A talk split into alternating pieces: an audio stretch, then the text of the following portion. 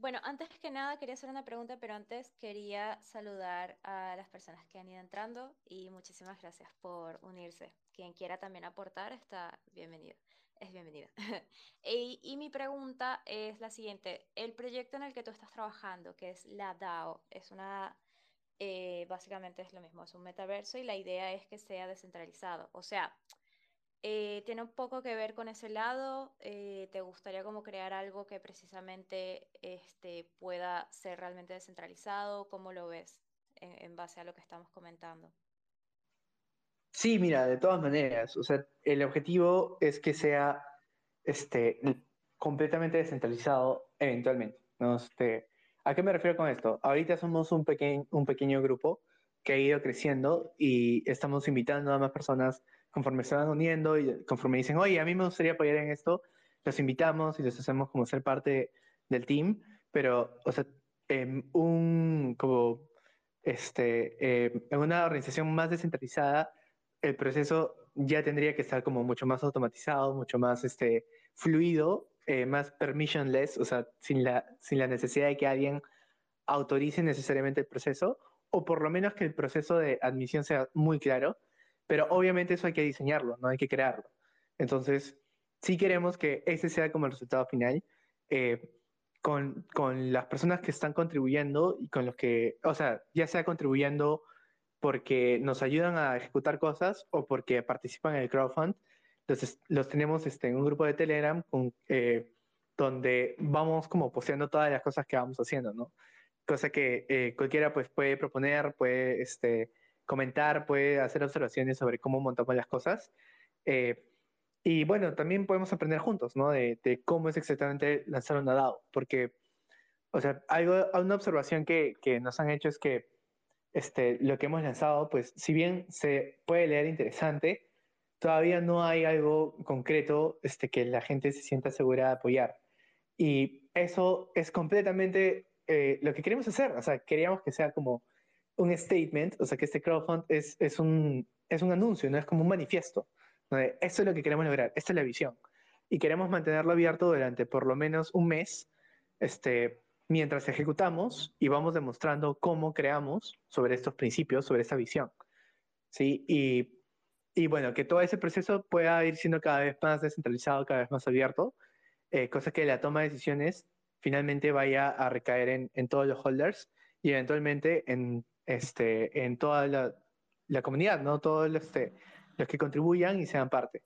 Eh, porque, este, de nuevo, descentralizar no ocurre de la noche a la mañana, ¿no? Es como hay que diseñar cómo funciona la gobernanza este, eh, de, de, una, de una DAO, de una organización descentralizada.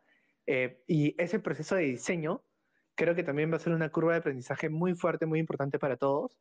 Este, y queremos nosotros documentarlo todo en español, cosa que las próximas DAOs que vayan surgiendo, o las próximas comunidades que quieran hacer una transición a ser una DAO, puedan aprender también, eh, que es mucho de lo que vamos a hacer, ¿no? Nuestro objetivo con Babel, que es como se llama el proyecto, eh, es poder construir una plataforma de media, de contenido, eh, en español, para creators, para las personas que, que, crean, básicamente, este, que participan en el creator economy, ya sean artistas, músicos, fotógrafos, cualquiera que crea y distribuye contenido eh, usando Internet y ahora herramientas de Web3, o también para builders, que son las personas que este, construyen usando esta tecnología, ya sean emprendedores, desarrolladores, eh, em, gente de marketing, gente de community building, gente, este, todos los perfiles necesarios para impulsar y crear proyectos, de nuevo, usando Web3, eh, cosa que podamos en Latinoamérica aprender a usar estas herramientas, esta tecnología y sacar el máximo provecho.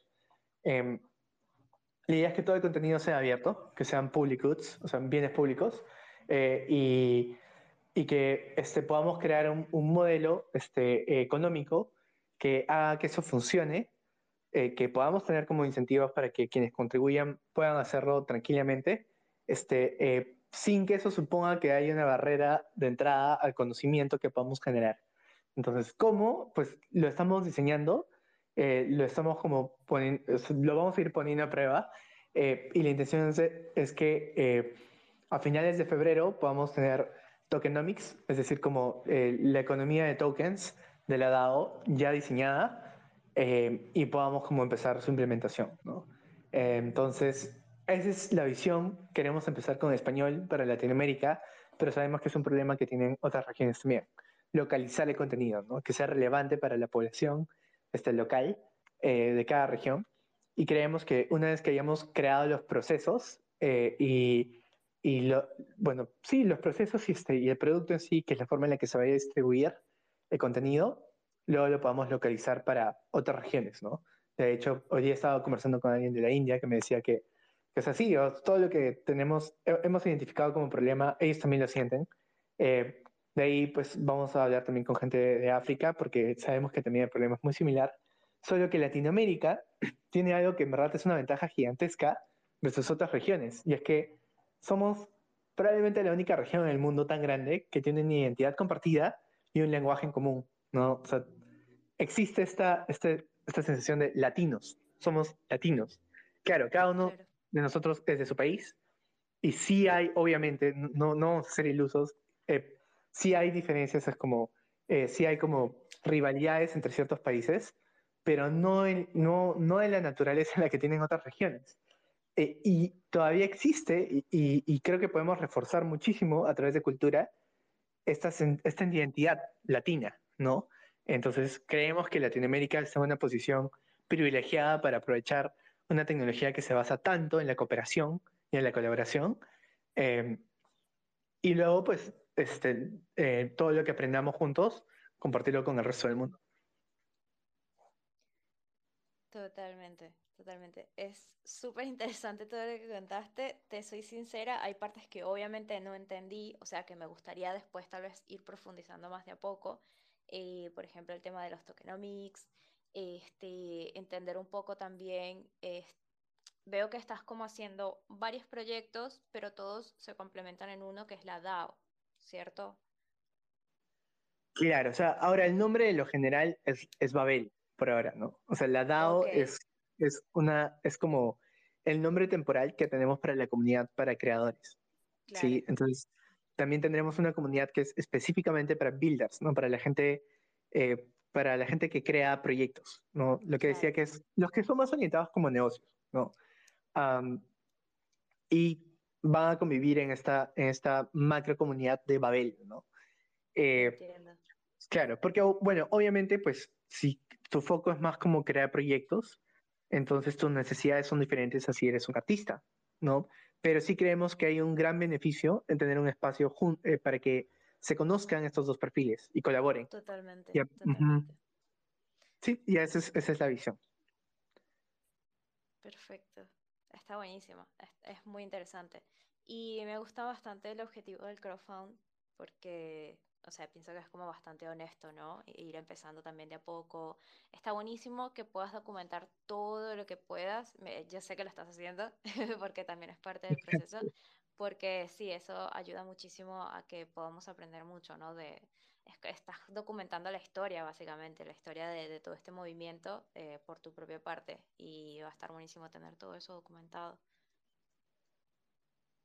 Sí, totalmente, ¿no? Y, y, o sea, queremos que sea, pues, un, un proceso muy abierto, ¿no? Porque creemos que vamos a tener muchas cosas que no salgan bien y, y van a haber cosas que, que, funcionen y que probablemente descubramos de aquí a varias semanas, pero que hubiéramos querido saber desde el día uno o desde el día cero. Entonces, eso pues mejor aprenderlo una vez nosotros y que luego pues todos se beneficien de, de ese aprendizaje, ¿no? Eh, creo que eso acelera la forma en la que podamos crear todos. Sí, sí, sí, totalmente.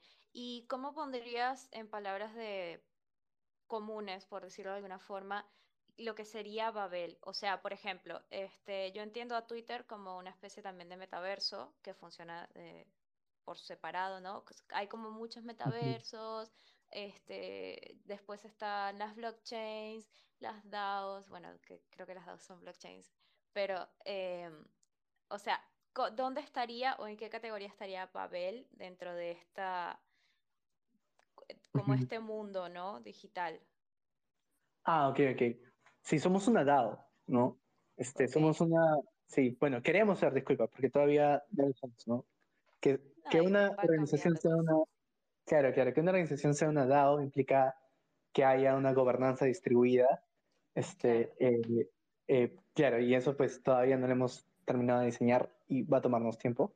Pero, pero sí, eso es lo que queremos hacer. Queremos hacer una DAO, ¿no? Ahora, es un tipo específico de DAO, es una DAO que su foco es crear media. Entonces, somos una, eh, una DAM, en realidad una Decentralized Autonomous Media Network, eh, que básicamente es una DAO que su foco es justamente crear y distribuir media, ¿no? Que es básicamente contenido, como contenido, eh, en nuestro caso, principalmente formativo, ¿no? Este, que para, para aprender de buenas prácticas que existan, eh, aprender eh, como con tutoriales, con, con este, técnicas que luego vayan a desarrollarse, eh, documentar eso, estudiarlo y luego una vez que lo tengamos como bien mapeado, distribuirlo ¿no? como contenido. Ese es el objetivo de Babel. Aprender es, es, poder crear ese contenido es, en español para que tanto creadores como builders puedan aprender a sacar el máximo provecho de Web3.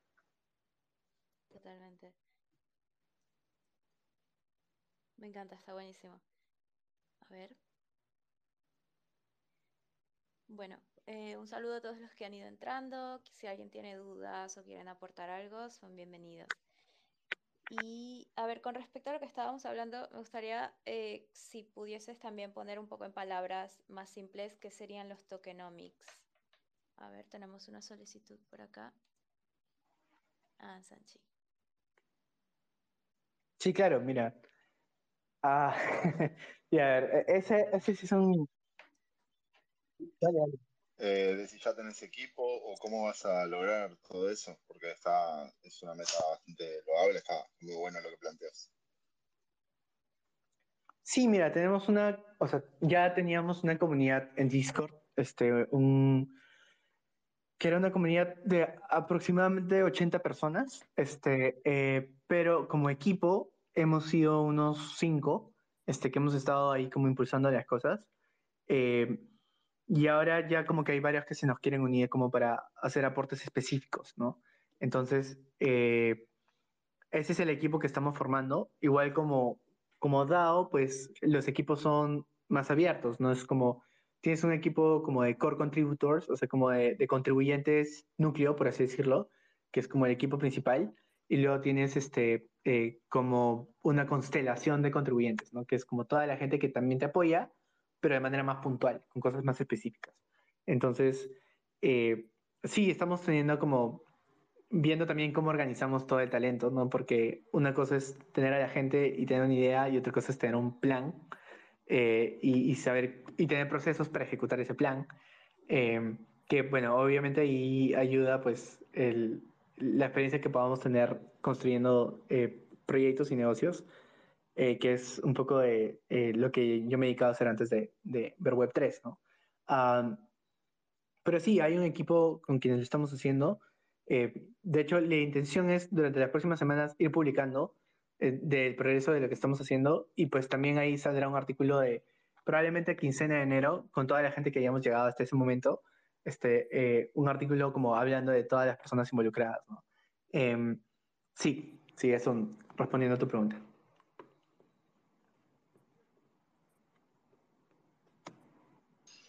Genial, genial. ¿Y, y tú, tú, lideras este equipo de cinco personas?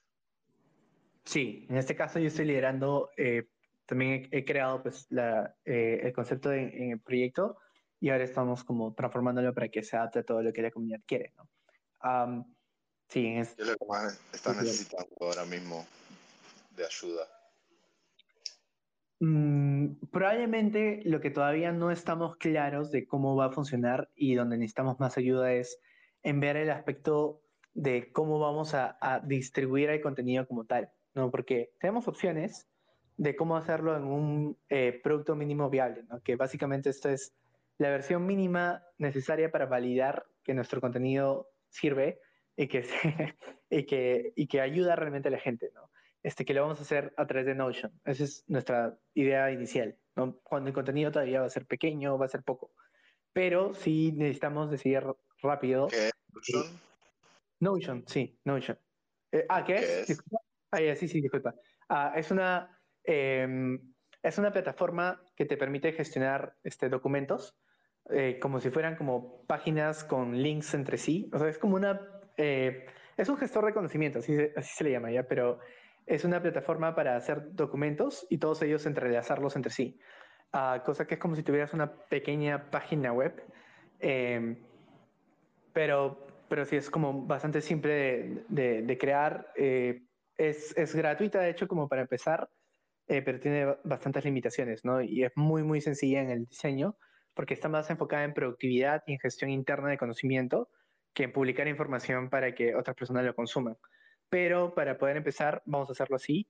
Lo que sí necesitamos es rápidamente como eh, ver qué alternativas tenemos de cómo montamos esto, si es que va a ser una web, eh, cómo va a existir y todo lo demás, ¿no? Entonces, esa es una de las interrogantes más grandes que tenemos ahorita. Y el otro aspecto que, que es eh, también bastante, eh, un, un, interrogante bien grande a resolver es los tokenomics justamente, ¿no? Que ahora ya este, en un momento comento un poco más qué son.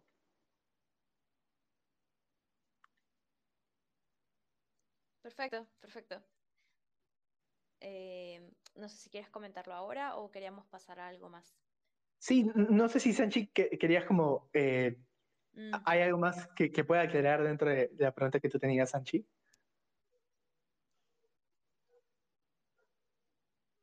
No se te escucha. Sí. Mm. No, no estoy hablando, estoy pensando. ah, ok. Tranquilo. Ya, porque lo que también vamos a hacer es, o sea, esta semana estamos como terminando de aclarar eh, cómo, cómo es nuestro...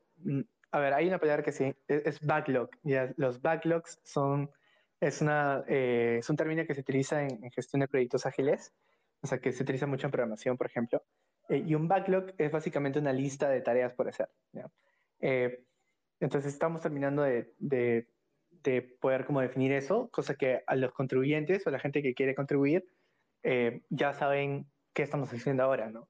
Eh, y si alguien se quiere sumar, pues puede ver cómo hacerlo. Claro, eso. ¿Y dónde te puedes sumar? Perdona. Eso, eso, eso iba a preguntar. ¿Acordó algo? ¿Cómo, cómo, cómo? Se, se me, se me... ¿Tenés, ¿Tenés un Discord?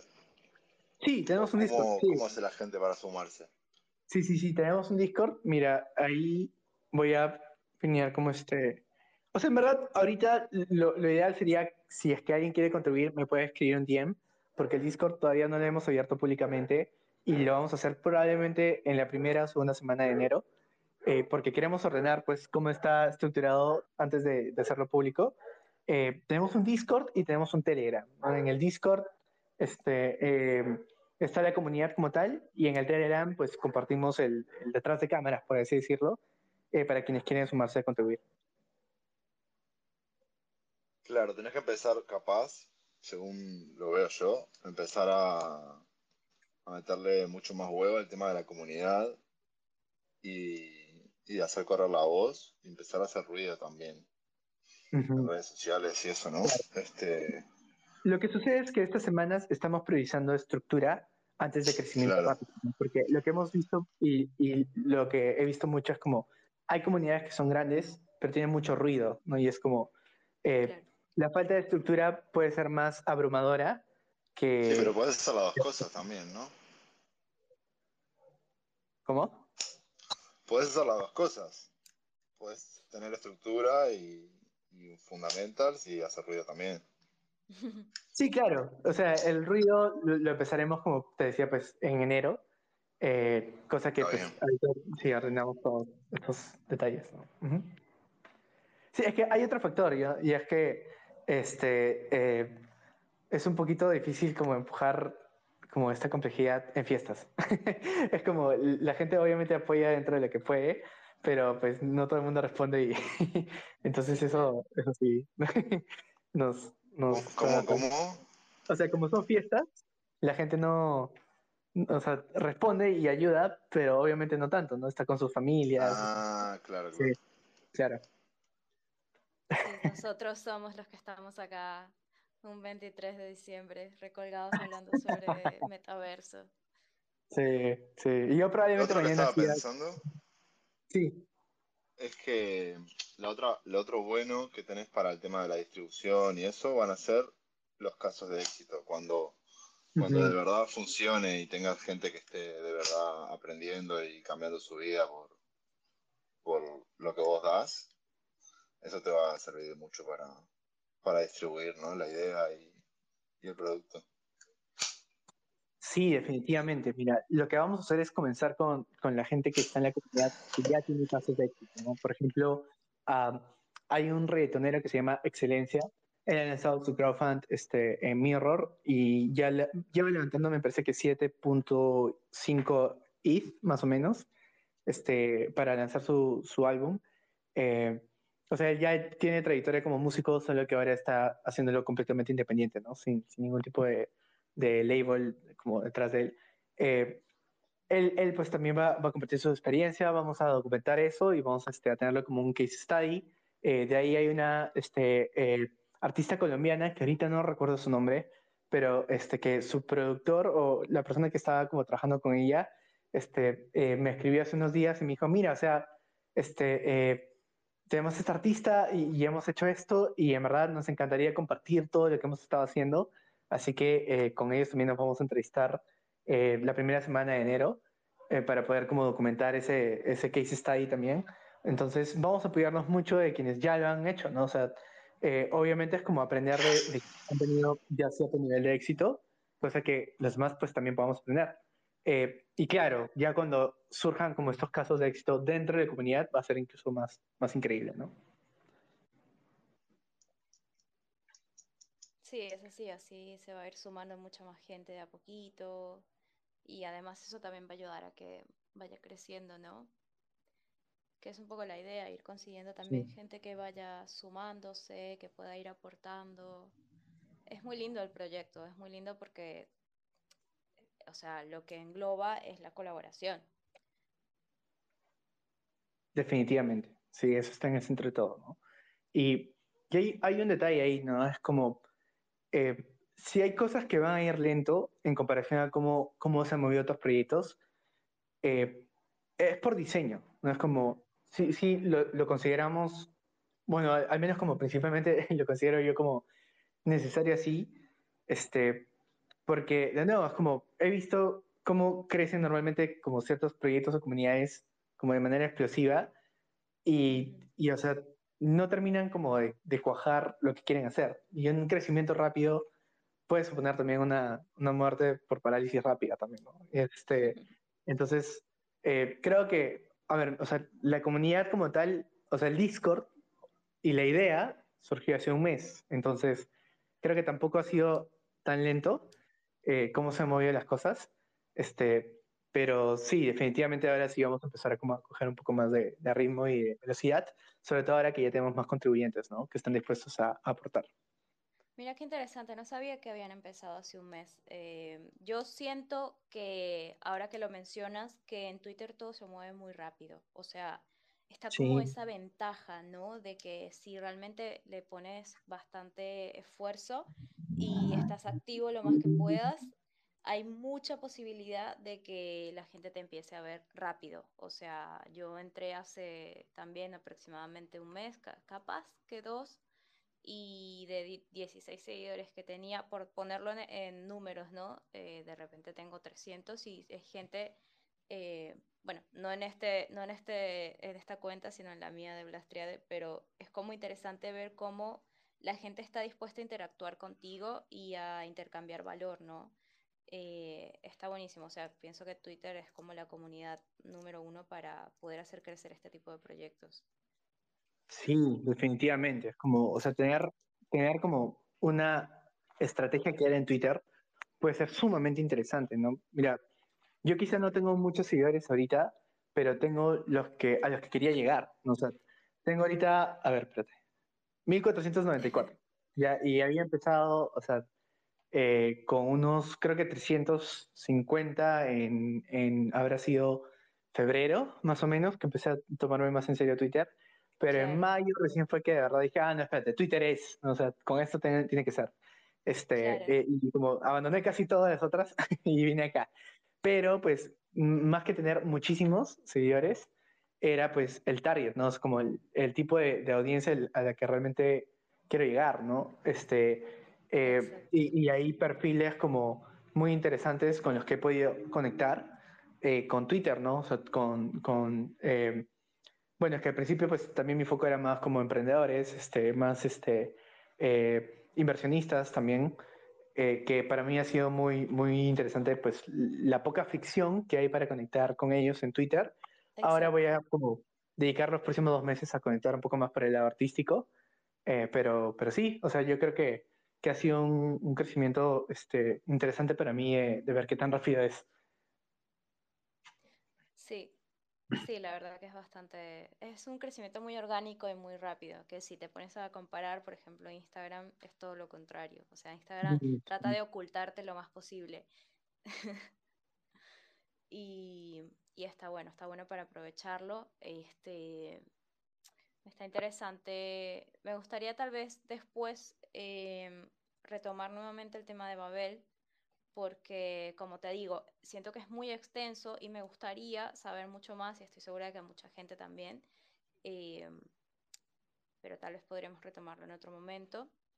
No sé cómo lo ves, como para irlo como eh, ¿cómo se dice? Cuando estás despedazando las cosas, ¿viste? Para irlas como tomando por partes. Sí. Sí, mira, espera, antes, de repente antes como de retomarlo, puedo como cubrir este punto que hablábamos de los tokenomics, ¿no? Ah, sí, sí, sí. Sí. eh, claro, porque, a ver, mira, los tokenomics o la economía de tokens es justamente eso, ¿no? Es la, el modelo económico eh, que existe para el intercambio de esos tokens ¿no? y, y, cómo se intercambia valor a través del intercambio de tokens. Porque al final la economía, así en su máxima como simplificación del asunto, eh, es, es, eso, es como el estudio del intercambio de valor. Entonces, el modelo económico de, de tokens es como la, la, dinámica que se va a formar de por qué la gente eh, consume o intercambia esos tokens. ¿no? Y qué uso tiene el poder este, eh, tener esa dinámica. Entonces, eso es básicamente, así como en una sobresimplificación, y hay muchas cosas detrás de eso, ¿no? Ahora, tú puedes tener como un token y puedes crearlo muy fácilmente, ya es como, hay una plataforma que se llama Coinbase, este, fácil de ahí la, la este, pineo, eh, que es una plataforma que te permite crear tokens, pero en segundos, ¿ya? Pero, ah, ¿qué pasa?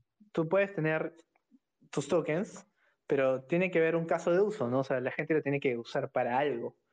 Si no, pues, este, ¿para qué, no? O sea, ahí voy a... Ay, ¿Cómo hago esto? Para un segundito. Ya está, le acabo de poner en... Em, aquí en los tweets este, piñados. Eh, ya, pero, pero ellos mismos tienen como este, formas en las que te explican cómo se utiliza el token, ¿no? Por ejemplo, ahorita, si tú participas en el crowdfund eh, y donas algo para el crowdfund en, en, en, Babel o compras uno de los NFTs, entonces se te devuelve eh, este, en una cantidad de tokens, ¿no? que es este, el token de Babel. Ya, pero ese token no va a ser el token de gobernanza del DAO todavía, solamente representa el crowdfund. ¿Ya a qué me refiero con esto? De que luego, cuando hayamos diseñado los tokenomics, este, vamos a recompensar como retroactivamente a esos holders, ¿no? ¿En qué proporción? Pues eso es algo que va, va a tener que diseñarse luego, porque este, eh, no se trata solo de lanzar el smart, es no solo como lanzar tokens y ya tienes como, no sé, un millón de Shivas, ¿no? Que como estos shitcoins que, que empezaron como a, a, explotar en el mercado. Este, no, no, sino que eh, el token tiene que estar diseñado de cierta manera en la que la, esta, estos modelos económicos están reforzados a través de código. ¿no? Es como, que es el chiste de todo esto, ¿no? Los smart contracts funcionan a través de, de que como el código pueda ejecutarse de manera automática detrás. Entonces, hay dinámicas que se diseñan primero y luego se ejecutan sobre código. Uh, y bueno, como, como suena, es complicado. eh, sí, sí. Y, sí, es bien complejo. Entonces, obviamente eso es como algo que, eh, pues hay cosas que yo entiendo, hay otras que no, no soy economista, eh, pero por ahí hemos visto eh, modelos de otras, de otras DAOs o modelos experimentales y lo que vamos a estar haciendo es como viendo cómo los podemos adaptar y también en la medida en la que vayamos como completando este, el pago de, bueno, el, la meta de crowdfund, contrataremos también especialistas, ¿no? Para consultar con ellos este, eh, y que nos orienten en este, en este proceso. Claro, necesitarían también hablar con economistas que trabajen como con esto, ¿no? Sí, sí, hay una, hay una DAO este, eh, en la que yo he estado por ahí metido aprendiendo eh, que hacen ese tipo de consultoría, ¿no? Se llama Token Engineering Commons, este, y se dedican a esto, ¿no? A hacer consultoría de, eh, creación de tokenomics. y claro, son ingenieros, son economistas, este, y tienen otro tipo de profesiones también. Y, y, o sea, creo, me parece que son como de los mejores en el asunto. Entonces, por ahí, pues pensábamos, con lo que levantemos, contratar eh, su consultoría. Y creo que también va a ser súper divertido y súper chévere como documentar esa, esa intervención, ¿no? Como mostrar que aprendemos de ese intercambio. No, no, como para que otros sepan cuánto cuesta más o menos, cuál es como el proceso, este, eh, y todo lo que nos permitan compartir ellos también, ¿no? Sí, sí, sí, totalmente. Y bueno, más adelante también, supongo que esto es todo en inglés, más adelante también poder darle la oportunidad a economistas en español. sí, claro, claro, de todas maneras. De todas maneras. Está buenísimo. Es muy extenso, es muy extenso. O sea, hay cosas que viste, este, que dices y claro, uno estoy acá prestando atención y hay cosas que se me pierden, ¿viste? Pero es, es, lo, que, es lo de siempre, hay que ir de a poco.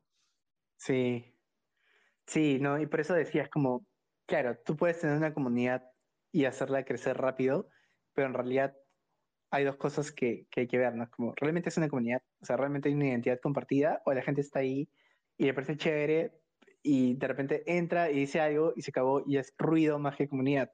porque he visto un montón, es como pueden tener 300, 400, 500 personas, pero realmente es una comunidad, realmente va a haber como cohesión, o hay una visión compartida, hay una identidad compartida, realmente hay una dinámica como, o sea, no digo que no haya, obviamente sí hay, pero no es un trabajo simple para nada. Y si juntas eso, si juntas eso y al mismo tiempo diseñar este, eh, una DAO y los procesos para montar eso, entonces no es una tarea como eh, rápida, ¿no? Eh, pero, o sea, sí, sí creo que es, que es necesario, pues, de nuevo, como hacerla con precisión más que con celeridad. Eh, y, y, yo creo que, pues, también hablar de eso abiertamente, pues, puede, puede dar luces para quienes luego quieran hacerlo, ¿no? Me encantaría ver el próximo año, así como una explosión de proyectos NFTs, me encantaría ver una explosión de, de DAOs creadas este, en Latinoamérica, ¿no? Claro, sí, sí, sí. Pasa que, claro, es que es muy complicado. es, impresionante la cantidad de información que, que, se necesita, ¿no? Y la cantidad de esfuerzo para poder crear un proyecto así tan grande y, y para apuntar a que funcione también, a que realmente aporte valor. Entonces sí, es un proceso largo y realmente está buenísimo, está buenísimo. Estaría bueno también, se me ocurre, eh, hacer algún tipo de wiki, una especie de diccionario con como cosas que te ayudan a entender un poco también, eh, yo qué sé, para gente que a lo mejor no lo sabe qué es un crowdfund o mm, no sé, por ahí estoy leyendo, a ver, Media Network tal vez es un concepto básico, pero hay mucha gente que a lo mejor no lo sabe y que tal vez una vez aprendiéndolo eh, se pueda interesar o incluso puedan llegar a colaborar. Este, pero, viste, es como todo, hay que ir muy de a poco, hay que tratar de darle la información a la gente eh, lo más básico posible para que se puedan interesar. Y es muy interesante, de verdad. Em, me gustó mucho la explicación de los tokenomics. Me, me, pareció, o sea, tiene que ver, por ejemplo, con... o sea, son las monedas, básicamente, ¿no? Por ejemplo, la moneda de Ethereum. Son las monedas. Sí, Tal cual, tal cual. O sea, que es como, no sé si has visto que hay proyectos que tienen white papers, ¿no? Que es como estos, estos como documentos donde especifican, sí, white papers, que son como eh, artículos eh, que especifican cómo funciona el proyecto. Ahí ah, hablan de sus economías. Entonces, por ejemplo, tienen... sí. sí, todos los que tienen tokens, eh, pero un, un proceso este, complejo de tokens hacen un white paper, ¿no? Bitcoin tiene white paper, Ethereum tiene su white paper, Este, eh, que, o sea, de hecho, ese es, ese es como, cada blockchain tiene una lógica distinta, ¿no? Ya, entonces esa lógica está programada, está, está, este, e, es, es algo inherente en el código de cómo funciona ese dinero. Entonces no es dinero nada más. Bueno, Bitcoin sí lo es, pero incluso Bitcoin tiene, por ejemplo, cosas programadas dentro, ¿no? Como por ejemplo, está, hay una cantidad limitada de Bitcoins que se va a producir este, y ya, no hay más. Eso es parte del código. Claro, eso es parte del código. Claro, como en Ethereum, que parte del código es, es, todo este tema de los NFTs, por ejemplo, ¿no? No, no, no. Ah, los NFTs, hay, o sea, por ejemplo, Ethereum lo que hace es, el código permite programar sobre, sobre dinero. Ok, entonces el token de Ethereum, el token este, funciona como un, un, una moneda de intercambio, pero lo que hace Ethereum es que introduce la capacidad de programar usando ese dinero. Y eso es lo que introduce el concepto de smart contracts, ¿no? Entonces, cuando nace Ethereum y, y, nace con este concepto de smart contracts eh, diseñado sobre, sobre el código de su moneda, es que ya puedes crear cosas como las DAOs, como los NFTs, este, eh, como los social tokens, como todas estas otras tecnologías que están programadas sobre ese token. ¿Sí? Ok, ok. Ya, es como una escalera de, información. Sí. Es impresionante. hay, hay, que, hay mucho talento detrás de todas las personas que están creando este tipo de cosas, incluido tú y cualquier otra persona que esté trabajando ya, ya de por sí la gente que trabaja código me parece, me, me vuela la cabeza. Este, entonces cualquier otra cosa que sea crear, por ejemplo, una blockchain me parece una locura. Hay que, hay que estar en otro, en otro estado mental. Mira, yo creo que es más bien como, mira, eh, que, si es que yo tuviese más experiencia, podría explicarlo de una manera menos abrumadora. Entonces, eh, yo creo, yo creo que es como una curva de aprendizaje que no necesariamente tiene que asustar, ¿no? Pero algo que a mí me, de verdad, me emociona muchísimo de, de lo que podamos hacer con, con Babel es ver esos proyectos que nazcan de equipos de un programador que haya conocido a un creador, a, una, a un artista, y entre ambos hayan sentido que hay un match como en, en ideas y se hayan puesto a crear juntos. O sea, yo estoy seguro que de ahí van a salir cosas, pero así alucinantes, no, que, que no, no, no, nos imaginamos todavía. No lo podemos imaginar. Pero una vez que estos dos talentos, o tres, o cuatro, o cinco, este, conversen, yo creo que ahí es donde vamos a ver proyectos realmente interesantes este, y, que, y que van a dar muchísimo que hablar ¿no? y van a crear muchísimo valor de la intersección de talentos. Totalmente, totalmente. Y eh, ya hablando por ese lado, un poquito para terminar también, porque queríamos hacer solo una horita, em, quería así tal vez retomar un poco, eh, hablar como de, las, de los eventos, por decirlo de alguna forma, o de algún, alguna colección NFT o algo que te haya parecido, por ejemplo, eh, llamativo este año. en mi caso, el tema de Adidas entrando en el mundo NFT, me parece interesante. He visto mucha gente quejándose un poco, eh, más que todo por temas de dinero. Este, y no estoy muy segura de hacia dónde va la discusión, pero sé que hay gente que por ahí no le está gustando. Pero a mí me parece genial. Sí. No sé qué opinas. No, a mí me parece que es, a mí me parece que es un hito porque marca eh, marca la, entrada de marcas realmente grandes con muchísimo dinero dentro del espacio. O sea, porque es una adquisición la que hubo detrás de eso, ¿no? O sea, Nike compró a Artifact, que es esta eh, empresa que hace colecciones de NFTs de moda, eh, de fashion wear, como de, zapatillas y esto, pero todo digital. Y la compró por, me parece que es como si no me equivoco, era 1. algo mil millones de dólares, ¿no? Entonces, no es una adquisición para nada pequeña eh, de una empresa que tenía, creo que dos años, tres años, eh, para tener la habilidad en el metaverso. Entonces, eso más la colaboración también millonaria de Adidas este, con, con eh, Bored Apes, y bueno, Bored Apes en general, ¿no? O sea, Bored Apes, este, habiendo hecho una, eh, hay un grupo, una banda de música de Universal Music que va a salir el próximo año, que son tres Bored Apes y un Mutant Ape. Entonces, este, Ah, eso también va, va a ser un locurón. Es como, Son una banda de música, pero es virtual, o sea, los, la- los artistas están detrás de los Bored Apes, ¿no? Exacto, sí, es como gorilas, te acuerdas que Como gorilas es como, gorilas, exacto, claro. así, tal cual, ¿no? Que bueno, Japón ha venido haciendo y perfeccionando sobre el modelo de gorilas años, ¿no? O sea, ya décadas.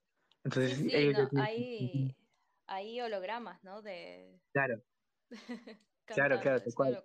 Mira, incluso, pero incluso Riot Games, ¿no? De League of Legends, este, que, que han, han ya incursionado en este campo también, ¿no? Este, eh, con esta, esta eh, banda eh, de personajes de, del mismo League of Legends, que ahorita no recuerdo cómo se llama, eh, mm, ¿cómo se llama? Eh, KDA, ¿no? Que es como, eh, es una banda de K-pop, pero este, con sus personajes de League of Legends. Ah, Ah, mira. eh, Y, y, y es- Fortnite obviamente- también está, Claro, Fortnite claro. también está metiéndose en eso.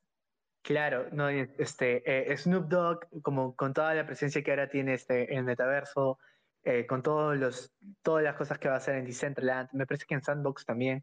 Entonces, ah, bueno, The Walking Dead entrando en Sandbox, que todavía no, no, no ha hecho noticias ni nada porque no había un producto como tal, o una experiencia, mejor dicho, como para, para consumir, pero con. Sandbox ya habiendo su- hecho su beta pública y el próximo año este, teniéndole mucho más abierto, yo estoy seguro que eso va a ser también un locurón, ¿no? Como este, la experiencia de The Walking Dead en el metaverso, con sus NFTs y todo lo demás. O sea, eh, yo creo que yo creo que este ha sido un calentamiento, ¿no? Este año ha sido el calentamiento.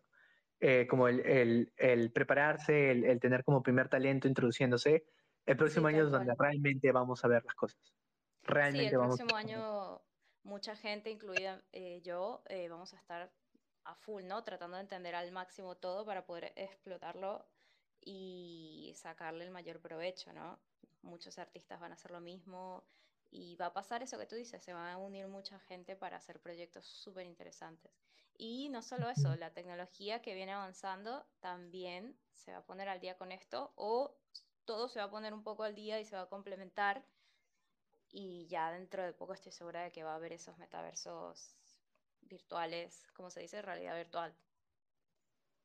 Sí, que a mí, a mí me emociona mucho más como ver este, la, la realidad este, eh, aumentada más que virtual. Y en el sentido Ahí de va. que, que, que quiero ver cómo, cómo empiezan a, a mezclarse las experiencias virtuales con las, con las físicas. Ah, por ejemplo, para mí fue una experiencia muy, muy cercana, como yo est- estaba de viaje en Colombia cuando lanzó Pokémon Go y recuerdo como con la gente con la que estaba de viaje ahí, porque fue un, o sea, fue un voluntariado, pero recuerdo que fuimos por ahí como este, eh, probando la aplicación y conocimos nuevos lugares solamente por estar como siguiendo Pokémones. Este, Claro. felizmente no nos robaron, pero eh, y conocimos No. nueva gente también por eso, nada más, ¿no? Entonces, eh, ese tipo de experiencias, aprovechando la tecnología que estamos viendo en Web3, eso es realmente algo que, que, que me emociona bastante, ¿no? Y yo creo que uno de los principales o sea, yo creo que hay como tres factores gigantes que vamos a ver el próximo año que van a mover todo esto. Uno, un factor cultural que lo van a traer creadores de contenido, este, no solamente artistas, sino también difusores de contenido, ¿no? Por ejemplo, ah, de hecho acá está, ah, mira, justo acá de pelo, acá está Ali, Al- Ali Pizra, este, lo pueden ver como, como oyente, este, eh, que él, él hace mucho como contenido de, de, este, eh, más que nada sobre, sobre Solana, pero también sobre Web3 en general. Este, ahí voy a pinear uno de sus, de sus este, threads aquí para que lo puedan chequear. Y yo creo que este, los difusores de contenido, los creadores de contenido, o sea, los artistas, eh, van a crear una oferta cultural en el metaverso que va a ser mucho más accesible para el consumidor promedio este, que, que cripto, ¿no? O sea, obviamente da miedo meter tu plata en, en cripto, o sea, si no sabes nada de esto y no te es fácil entenderlo, da miedo. Claro. Eh, y también da miedo comprar un NFT si vale 500 dólares y estás viendo un mono y no sabes qué carajo pasa, ¿no? Es como, obviamente da miedo. Este, pero cuando se trata de comprar tu entrada al cine y te dan un NFT de eso, como han hecho algunos cines en Estados Unidos y creo que en Latinoamérica también con Spider-Man, entonces reduces la fricción.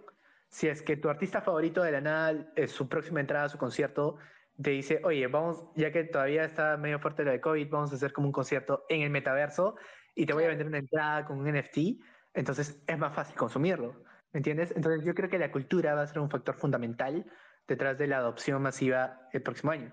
y además el valor que va a tener ese NFT, ¿no? Porque eso es algo con lo que se va a poder jugar inmensamente. O sea, ese artista que hace un concierto virtual va a vender el NFT como entrada y ese NFT a lo mejor va a tener un beneficio para un futuro concierto físico, para una whitelist, para algún producto de acción especial, por ejemplo. El valor de los NFTs eh, va a estar muy, muy, mucho más explotado dentro de estos próximos años. De todas maneras, ¿no? Y vamos a ver gente experimentando con eso, pero, pero muchísimo más, ¿no? Eh, entonces yo creo que la oferta cultural va a ser un factor fundamental otro va a ser la entrada de grandes compañías.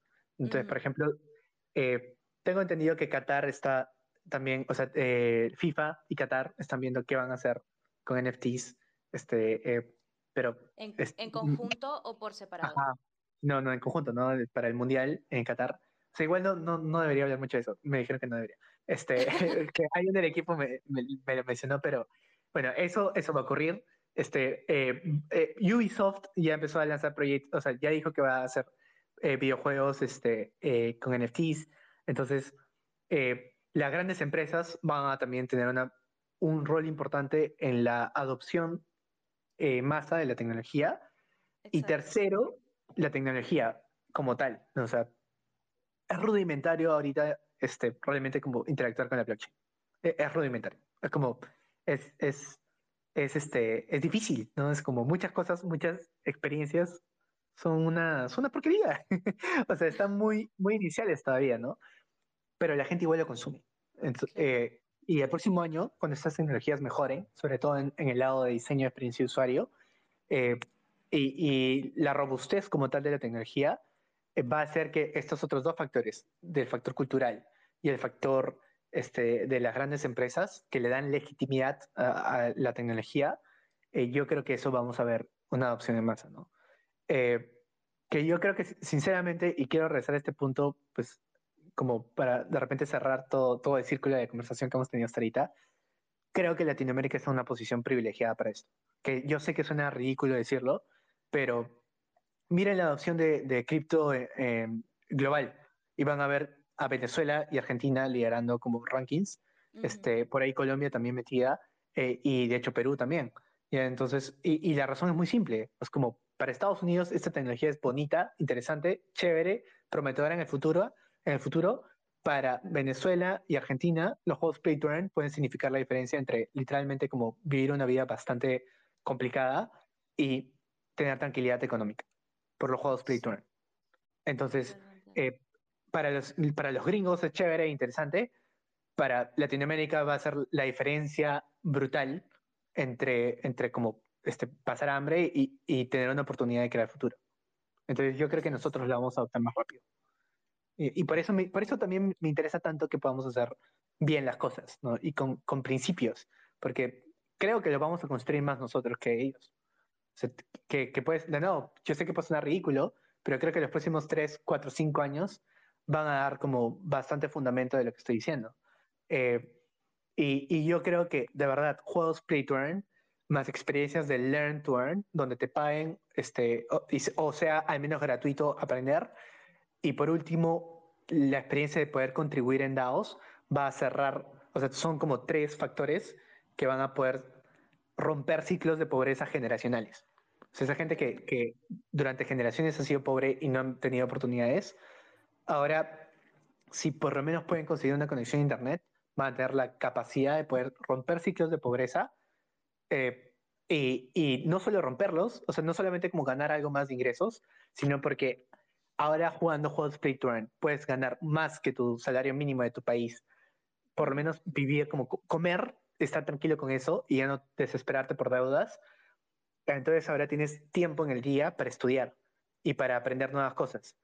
Y eso, como ya estás en cripto, obviamente vas a aprender cosas de cripto. Y una vez que hayas aprendido con experiencias Play to Earn, discúlpame, Learn to Earn, que en serio, okay, que encima no te cuestan, sino que incluso pueden representar una oportunidad de ganar dinero, y luego llevas a práctica esas habilidades que tienes, no se quedan como cosas teóricas de cinco años de universidad o cuatro años de universidad, sino que aprendes y al mes, a los dos meses, lo estás poniendo a prueba en práctica en una DAO como contribuyente y te pagan por eso. O sea, ese círculo realmente virtuoso creo que va a romper sitios de pobreza y creo que Latinoamérica lo va a abrazar, ¿no? Como este, eh, lo, va, le va lo va a recibir con brazos abiertos. Totalmente. Más lento va a ser en otros países y en otras regiones. ¿Te parece por el tema tal vez del prejuicio o por qué? Porque sus incentivos no son tan grandes como los nuestros. O sea, obviamente puedes ver que en Filipinas, en la India también, pero de nuevo, o sea, creo que el factor Latinoamérica, el factor latino, creo que también va a jugar mucho en esto, porque es como... Claro, eh, falta eh, la identidad como, exacto. como continente, ponele. Exacto, porque hay más predisposición a compartir. No es como... y, y, y, no solo la predisposición, sino que tenemos el lenguaje para cooperar. O sea, me estaba hablando, como les decía temprano, hablaba con alguien de la India y me decía, lo que tú estás haciendo, o sea, esto de Babel, si lo que estás haciendo para traducir me parece genial, pero en la India no estaría más complicado, porque si yo traduzco para, para Nueva Delhi, no voy, las personas que están viviendo a, dos provincias de, de, aquí no hablan el mismo idioma. Wow. ¿Me entiendes? Entonces, es... ya, eso no pasa acá, pues. O sea, no tenemos ese problema. En África es lo mismo. En, en Nigeria no hablan lo mismo este, que lo, claro. de lo que van, van a hablar este, en Sudáfrica. Entonces, no tienen esa facilidad de cooperación. Lo pueden hacer, sí, pero no la tienen como nosotros. Realmente claro. creo que es una oportunidad para aprovechar. Sí, sí, totalmente. Y se va a aprovechar, se va a aprovechar porque ya esta pequeña como prueba de cómo eh, básicamente toda Latinoamérica está... Hay un porcentaje bastante interesante metiéndose ahora en todo este tema. Entonces, se, ya se está notando la cooperación y el interés y las ganas, ¿no? De ser parte y de hacer algo interesante con esto. Y todo eso que tú mencionas, ¿no? De las oportunidades, mucha gente está muy motivada por ese lado, no solo de ganar eh, dinero, sino también todo ese tema de conocimiento, la cantidad de conocimiento que está al alcance y que todo el mundo lo quiere compartir. O sea, nadie se quiere quedar con el conocimiento para sí mismo, todo el mundo quiere compartir en Twitter qué aprendió hoy o contarlo en un space como Exacto. estamos haciendo ahora. Entonces es esa abundancia financiera, eh, ¿cómo se dice? De conocimiento, uh -huh. eh, de intereses, es muy lindo y, y, se viene mucho más grande. Esto va a explotar. El 2022 va a estar interesante. 2022 va a ser muy interesante. Sí, eh, sí. Y, y, y, bueno, o sea, sí. Sí, disculpa, o sea, solo, solo como para, para cerrar, de la misma forma en la que habría, va a ser interesante en la medida que lo hagamos nosotros, interesante. O sea, eh, hay que ser muy conscientes en la forma y, y muy, eh, hay que ser, o sea, hay, creo yo que hay que tener como, eh, de nuevo, principios y como, y, y, valores muy claros a la hora de crear, porque podemos crear y podemos hacer un montón de cosas, pero creo que es una oportunidad de rehacer. Entonces, mejor rehagamos eh, pero sobre las cosas que realmente queremos ver que se mu multipliquen y que crezcan. ¿no? Eh, y yo creo que es una oportunidad, es una oportunidad de reinventar, ¿no? Entonces, claro. me parece que es muy importante que seamos conscientes de, del poder que, que, que, se va a depositar en, en nosotros eh, y que nosotros podamos aprovechar. Y bueno, en verdad, creo que ya sabemos mucho esta frase, ¿no? un gran poder conlleva una gran responsabilidad y creo que de nuevo, puede sonar a chiste, pero va a ser muy tangible en los próximos años. Muy sí, tangible. Totalmente, totalmente.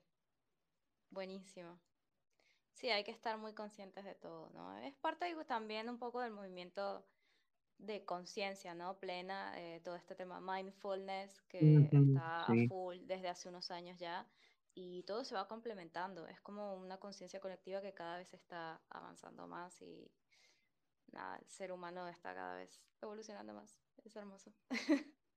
y bueno, este, sí. ya para cortar, si te parece bien, que ya vayamos uh -huh. cortando, eh, quería saber, bueno, agradecer a los que están, a los que estuvieron por acá en el Space y se fueron también, y ahora a los que están por acá, agradecerles por estar acá escuchando. Si alguien quiere aportar lo que sea, así sea contarnos cuáles son sus planes para Navidad, son más que bienvenidos a levantar la mano. damos unos 10, 15 minutitos de social. claro. ¿Cuáles son tus planes para, para Navidad? ¿Lo celebras o es más tranqui?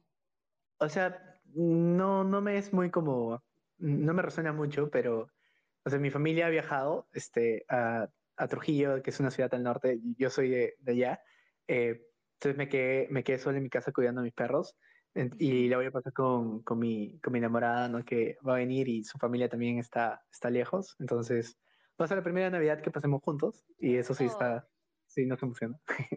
es Sí, una Navidad y- romántica. Ajá, sí, sí, sí, y nada, sí estoy como sí, emocionada al respecto.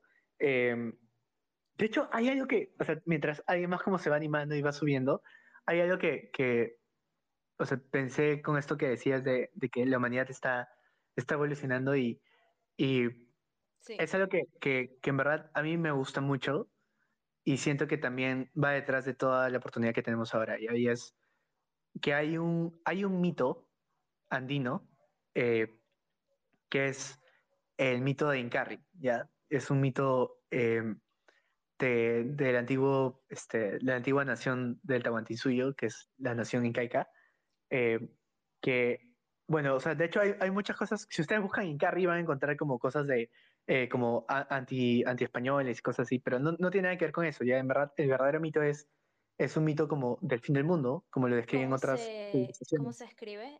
Incarri. Incarri, ajá, con Inca, pero con K y con Ajá. doble, bueno, doble R e I latina al final, ¿no?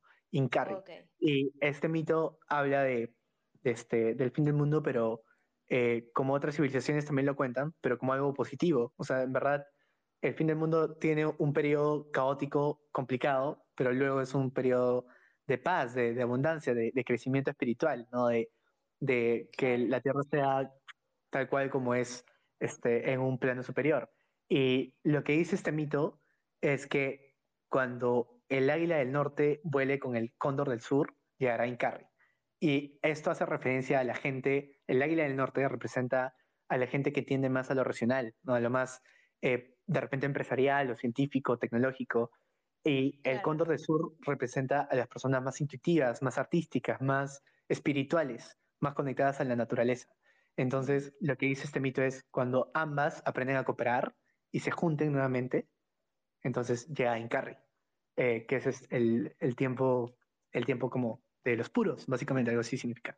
Um, interesante. sí, es un mito que me encanta y yo creo que en verdad eh, hay otra frase que, que, creo que la complementa muy bien y es que eh, la única forma de predecir el futuro es construyéndolo. Así que yo creo que realmente podemos construir cosas así. Totalmente. Es como esa unión. Me encanta, me encantó la, la frase, eh, la que dijiste, ¿no? Del águila. Y porque es como esa unión de la dualidad que siempre tenemos. Por acá hay una solicitud. Eh, siempre tenemos como esa dualidad o también está esa frase de divida y vencerás, ¿no? Porque eso significa que mientras más dividida esté la humanidad, más chance tienes de controlarla y más, Sí. menos concentrada está en evolucionar.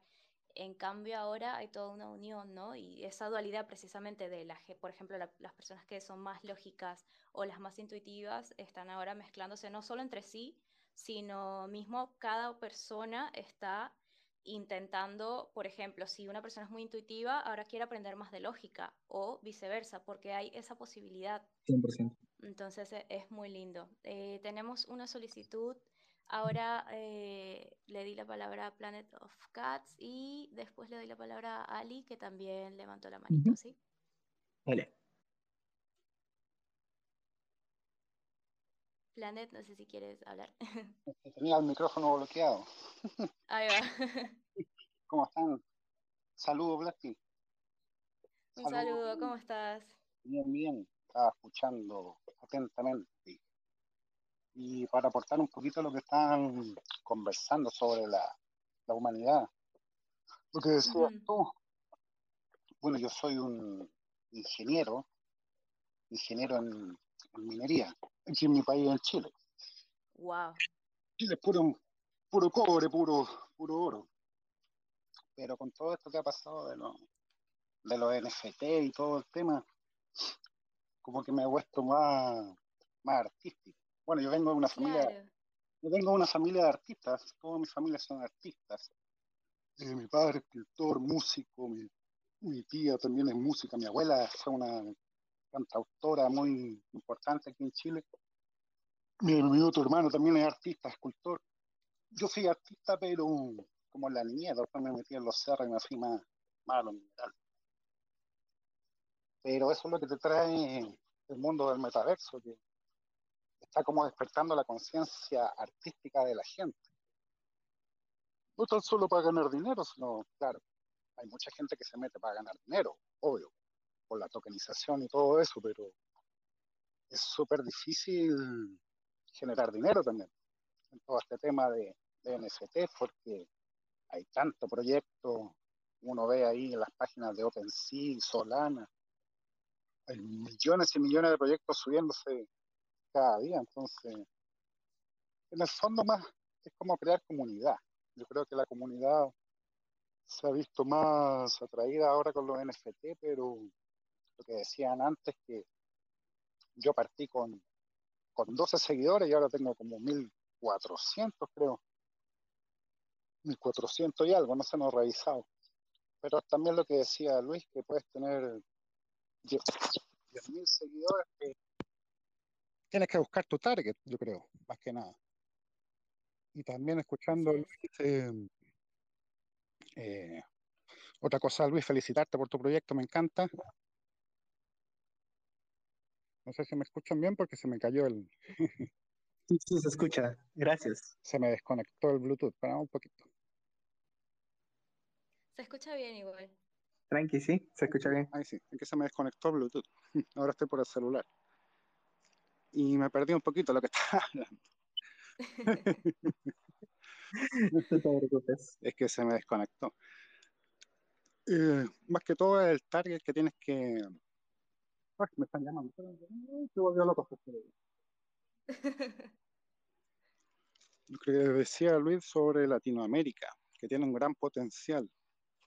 Lo que hablabas tú de, la, de las criptomonedas, por ejemplo, en, en Argentina, en Venezuela, El Salvador, que hay mucha criptomoneda.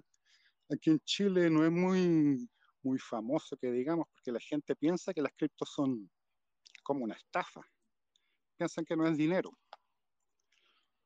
Otra vez hablaba con un amigo contándole sobre, sobre el proyecto de, de NFT, de Ethereum, de todo eso, y me dijo, no, pero las criptomonedas después no las puedes hacer dinero, no las puedes hacer plata. Y yo le dije, ¿a dónde? Estáis loco? Si tú puedes monetizar, capitalizar tu, tus Ethereum, por ejemplo, en, en OpenSea o tu Solana, todo lo puedes, ¿cómo se llama?, pasar a tu cuenta. Que eso es un tema interesante para hablar de cómo capitalizas tu Ethereum. Ok. Lo que me pasó a mí, por ejemplo, en Polygon, que es una red que ahora todo casi se mintea en Polygon porque es gratis. O sea, Claro. ahora todos me llaman.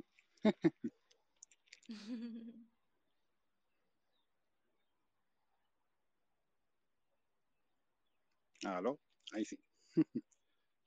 que estamos en Navidad, me están llamando todos. ¿Me escuchan? Sí, se te escucha, se te escucha bien.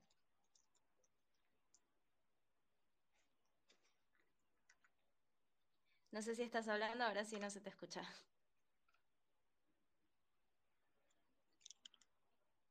Aló. ¿Aló? Hola. Ahí sí. Sí te escuchábamos. Muy fácil ahí le entró otra llamada. Sí, probablemente. Sí, si no, no te preocupes. Este, ya luego cuando, cuando puedas ahí nos hablas, cosa que podemos ceder la, la palabra a Ali. ¿Qué onda? ¿Me escuchan? Sí, Ali, ¿qué tal? escucha. ¿Qué tal? Oye Luis, felicidades por tu proyecto y gracias por el shootout. Em, pero yo quería mencionar algo que, que se me hace muy importante mencionar y agregando la parte que Luis dijo de la mejor manera de construir el futuro. La mejor manera de construir, ¿cómo dijiste? Sí, la mejor manera de construir el futuro es construyéndolo. Y ahorita yo he visto, por ejemplo, esta semana hubo muchos scams en Discord hacia wallets de Phantom y robaron mucha plata. hubo mucha gente que, que empezó a decir, no, esto es una burbuja, saber toda la mierda, pero complemento lo que dijo Luis y lo que dijo Planet, el, el hacer comunidad es fundamental porque a final de cuentas es fortalecer la cultura. Ahorita hay un montón de proyectos que se están lanzando, pero se están lanzando con el objetivo inicial de hacer plata o de hacerse millonarios o de hacer un sold out y, y eliminar el proyecto. Entonces, lo más importante ahorita en el ecosistema NFT que yo puedo ver es que sigamos construyendo proyectos, pero con la comunidad fuerte, sólida. A fin de cuentas, por ejemplo, yo veo mucho el tema de los NFT, Web3, todo eso, similar a Silicon Valley cuando inició. O sea, era todo muy, como muy punk, muy pirata, la cultura se cuidaba mucho y de ahí salieron la mayoría de los proyectos interesantes que hay a día de hoy.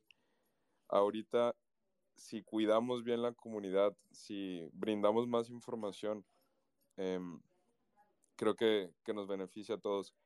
Y, y, esa parte de la información también es bien importante. De hecho, es, un, es una de las razones por la que yo escribo. Creo que, que a, yo he visto, por ejemplo, en mi país, acá en México, en mi ciudad, Guadalajara, hay mucha gente que especula con cripto como si fueran boletos de lotería. O sea, en mi ciudad la gente sí conoce cripto, pero lo ven como, como especulación. Y sí, podría ser especulación en algún punto, pero si lo vemos desde el corazón, o sea, desde la semillita, desde la raíz, deja de ser especulación y se convierte en proyectos interesantes. Entonces, yo creo, estoy segurísimo que hace falta mucha información, mucho en español, yo por eso estoy escribiendo en español. Hace falta mucho en español. Y, y, nada, o sea, construir, construir, construir, hacer comunidad. Este, yo me esfuerzo mucho por seguirle el paso a Luis. Luis es una máquina de, de aprender. Eh, pero a final de cuentas, si seguimos a tipos como Luis, a tipos como Planet, eh, pues nos fortalecemos todos y la comunidad construye. Buenísimo. Muchísimas gracias por tu aportación. Sí, la verdad que lo más importante sí es la comunidad, definitivamente. Y, y saber que estamos todos para dar valor, ¿no? Y para recibir también valor. Entonces, saber que si quieres construir una comunidad, aprender a o descubrir qué valor le quieres dar o qué valor le quieres ofrecer, que es como un principio que siempre se viene dando, ¿no? Ese intercambio de información, feedback, o productos. Entonces, sí, trabajar en base a una comunidad además es lo más lindo. Y, bueno. y algo que también quería, disculpa, antes de cerrar, hay algo que también quería resaltar de lo que has dicho Ali respecto a que cuando te vas al núcleo de las cosas, entonces puedes ver más allá de la, de la especulación. ¿no? O sea, yo creo que sí hay especulación respecto a precios. ¿no? Yo creo que sí puedes ver como una especulación respecto a proyectos muy simples y genéricos salir pero yo creo que los principios de, de, comunidad, de descentralización, de colaboración, eh, creo que son fundamentos, ¿no? Fundamentos y principios detrás de esta tecnología que resuenan, o sea, resuenan con, con, las personas que interactúan. Y, por ejemplo, para mí me queda clarísimo que yo no podría volver a considerarme un empleado de alguna empresa. O sea, eh, no hay una vuelta atrás para mí. Es como, este, ya, tomé la pastilla, la, píldora roja de Matrix y ya no puedo dejar de ver.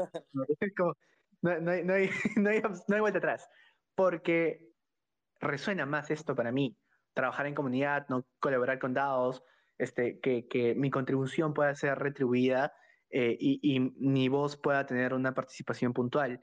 Entonces yo creo que esos principios finalmente terminan resonando más con nosotros eh, y yo creo que mientras nosotros podamos ser realistas en cómo vemos las cosas y podamos como eh, construir y concentrarnos en construir y, en crear comunidad y colaborar y ayudarnos, yo creo que estaremos bien, ¿no? O sea, yo creo que eso es como lo que dicen pues en Estados Unidos, disculpa, en inglés de Walk Me, de We are all gonna make it, de, de verdad todo lo podemos hacer, creo que es 100% real, no fake, en la medida en la que aportemos, o sea, creo que podemos recibir el valor de lo que nosotros vayamos a entregar, ¿no? Y, y si bien sí puede haber como cierta, y van a haber personas que van a entrar y van a ser muy falsas en el sentido de cómo intenten crear comunidad y, valor. Creo que como mercado que vaya madurando, vamos a tener que aprender a identificar este, y a recompensar a quienes realmente quieran aportar más allá de sus intereses particulares. Este, eh, y, y, en verdad creo que hay como mucho espacio para, para que aprendemos a, a identificar estas, estas, estas como buenas prácticas y, y nada, construir ese futuro que realmente pueda ser mejor, ¿no? que realmente nos merezcamos todos. 100%. Yo estoy igual que tú, Luis. No hay vuelta atrás. o sea, la decisión ya está tomada y nada más es empujar para adelante. Por eso también, de hecho, todas las personas que yo conozco que están en ese mismo mindset como, como tú y como yo, eh, está bien chistoso porque como ya no hay vuelta atrás, todos nos tenemos que apoyar. De hecho, hay un libro bien padre de, ah, no me acuerdo, el autor que escribió las 48 leyes del, del poder, no me acuerdo cómo se llama, es un tipo muy inteligente. Y ahí él habla de un concepto que se llama el triángulo, de la, el triángulo de la muerte. Yo creo que ahorita Web3 está en ese triángulo de la muerte. El triángulo de la muerte es cuando todos toman una decisión de no ir más para atrás, solamente es ir para adelante y es todo nada. Ahorita el ecosistema yo lo siento así, todo nada, todo nada. Y es empujar, empujar. Si nos morimos, nos morimos todos juntos. sí, sí, tal cual. Nada, se trata, creo yo, como de crear esos fundamentos y, y, y pues eh, no, no, quiero cerrar con un corte trágico, pero nada, ser realistas frente a, la burbuja cuando estalle para um, ayudarnos todos este, a, a reconstruir luego de, de, lo que pueda ocurrir, ¿no? Pero, pues sí, nada, yo creo que, que me encanta que siempre eh, sea un lenguaje compartido. O sea, la, la, gente siempre como confirma lo que estás diciendo más que, más que cuestionarlo y, y eso me encanta, ¿no? Eh, pero nada. Bueno, Blas, ¿cómo lo ves? Excelente, estoy súper feliz de, de, haber hecho este espacio. Quería agregar que con el tema de la burbuja me parece interesante porque Fíjate que pienso que esa burbuja, por ejemplo, del lado NFT, cuando explote, sí es verdad que se van a caer un montón de proyectos eh, vacíos, ¿no? Pero los que realmente son conscientes, los que están con un interés que tiene mucho que ver precisamente con la visión que estamos todos compartiendo, esos son los que van a perdurar y los que se van a mantener y los que van a explotar para el lado bueno, ¿no? Eh, nada, quería aportar eso y quería, bueno, ahora darle la palabra a Luz.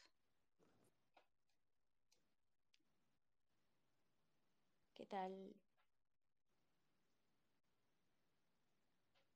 Ah, tienes el micro eh, bloqueado. Ah, eh, ¿sí me escuchan? Sí. sí. Ah, ok, sí. bueno, ¿cómo están? Este, bueno, lo que pasa aquí mi tenía ganas de intervenir hace un rato, pero como mi señal no es muy buena, entonces no estaba seguro si me escuchaban o no, pero sí me escuchan, ¿verdad? Tranquilo. Ah, ok, qué bien. Oye, e, este Eh, oye. Ahora, ahora sí se está cortando un poco. Eh, salud, eh, yo mucho. Sí, sí, ¿Me escuchan? Sí, se corta de, de ¿Me escuchan? Sí, sí, sí. Inténtale, inténtale. Ah, dale. y ahora, y ahora. Sí, ahora sí, dale. Y ahora, ahora sí me escuchan. Sí. Sí, sí. A ver. Ah, ok. No, no, este, no llevo mucho tiempo eh, introducido en el mundo de, los NFTs y, a mí me parece mucho, muy maravilloso lo, lo que, todo lo, lo, que se viene, pues, para las personas que quieren alcanzar tanto una independencia financiera del, del, del, del sistema económico convencional, tanto como eh, cómo se entrelazan el NFT con las nuevas tecnologías para resolver muchos problemas que nosotros tenemos como sociedad. Y yo estoy muy contento con con, con eso, pues, que en este espacio se converse sobre dichos temas. Y, y ¿sí, ¿me escuchan? ¿Me... Sí, sí, me escuchan. Sí, sí, ah, ok. Entonces, y, pero claro, este, también hay que ver la parte, como, como mencionaron hace poco, realista. eh, al respecto. Por ejemplo, yo no sé qué ustedes opinan sobre, sobre las grandes figuras que, opina, eh, que hablan sobre, sobre esto del mundo NFT y la Web 3.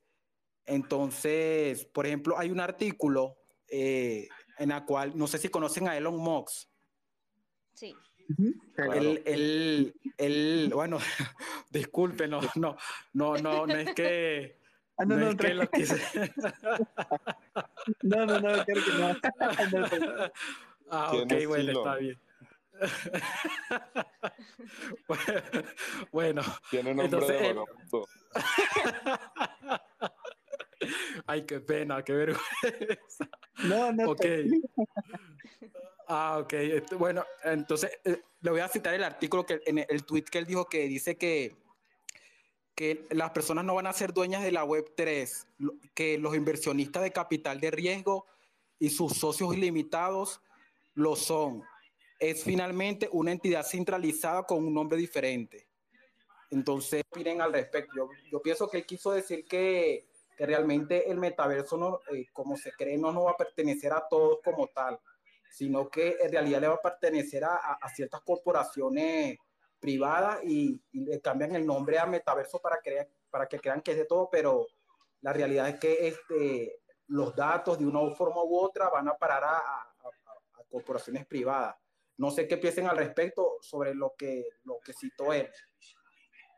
Bueno, ese es Mira, eso justo lo charlamos, eh, justo al principio eh, Luis habló de eso. Em, yo tal vez un poco para simplificar lo que entendí, eh, para dar un poco mi opinión, es que estoy de acuerdo con lo- un poco lo que decía Luis, de que sí, tal vez por un lado eso es un debate que está sucediendo y que es real.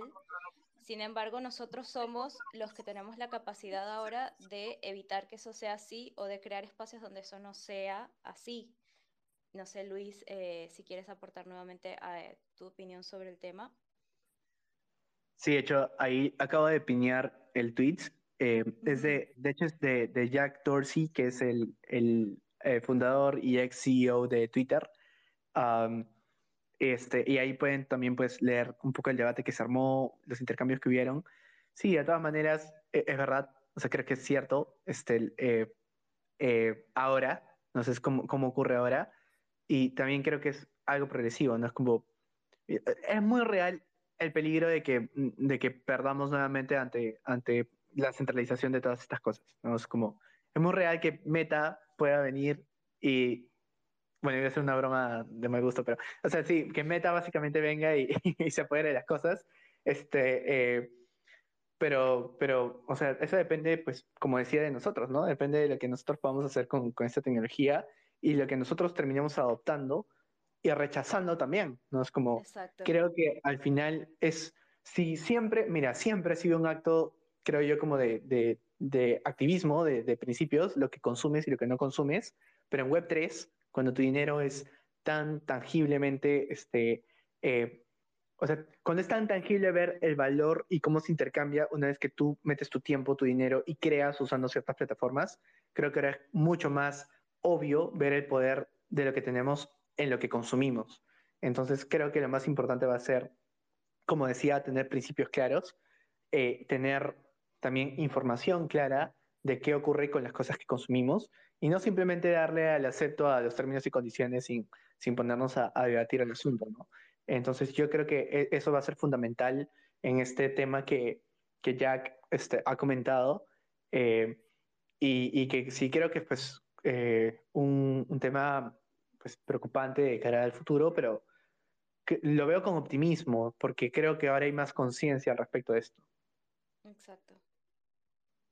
Sí, cada vez hay más abundancia de conocimiento y más posibilidades de no dejarnos engañar. Ya no es como antes que había que tomar la palabra de quienes tenían el poder de dar la palabra. Ahora todos tenemos la posibilidad. Sí, tal cual. Oye, sí, eh, no, vale, excelente, excelente. Muchas gracias por tu aportación, Luz, la verdad, buenísima. Y creo que eh, alguien más había levantado la manito. Eh, Sí. Advertising, de Advertising Man, ¿puede ser? Hola, ¿qué tal? Bueno, no, no levanté la mano, la estaba escuchando, pero bueno, ya que me dieron allí, eh, eh, bueno, bien, eh, algunos por ahí los he visto, otros no. Eh, bueno, lo que yo tengo que decir en cuanto a lo que decían de si, si la web 3.0, que yo en lo particular lo he escuchado, lo he escuchado y, y todavía no, no lo tengo integrado. Yo yo sigo todavía en la vieja escuela, me imagino que en la web 2.0, eh, pero para mí, obviamente, eh, todas estas cosas que están surgiendo, eh, lo de la descentralización y que nosotros tenemos ya una independencia, todo esto siempre va a formar parte de una ilusión porque la construcción de la sociedad es algo muy complejo y si nos ponemos a detallar todo lo que ha estado pasando, más que todo en los últimos años, han sido una cadena de aparentes coincidencias, donde incluyo incluso el COVID, donde todo se ha metido por un embudo y, y- y de forma muy gradual hemos visto un cambio de sociedad. Eh, que, que es- esto ha estado muy preparado. ¿sabes? Eh, para mí, eh, yo veo que han pasado tan, han habido tantos cambios políticos, sociales, tecnológicos, pero todo apunta a, a- lo mismo, que es una transformación de la sociedad. Y esto no es casual, esto no es fortuito. Eh, obviamente, por mucha libertad económica que hablemos hoy en día con las criptomonedas y uno tiene el, el poder de, de- las inversiones en su mano y, decidir qué hacer con su dinero y la valorización, todo esto, eh, son los principios de, de- de un cambio. Así es como, como yo lo veo. Sí, o sea, siendo realistas, obviamente el mundo se maneja con una estructura desde hace muchísimos, muchísimos siglos. Entonces, eh, también no podemos pretender cambiar de la noche a la mañana. Eh, por un lado, creo que tienes razón, creo que es una independencia de cierta forma falsa, tal vez, porque hay cosas que no podemos hacer em, directamente por estructura social, pero eh, también es un cambio, ¿no? Es, o sea, es como lo que dijiste, es un principio de un cambio que apunta realmente a algo bueno, a la verdadera independencia social, por decirlo de alguna forma. A ver.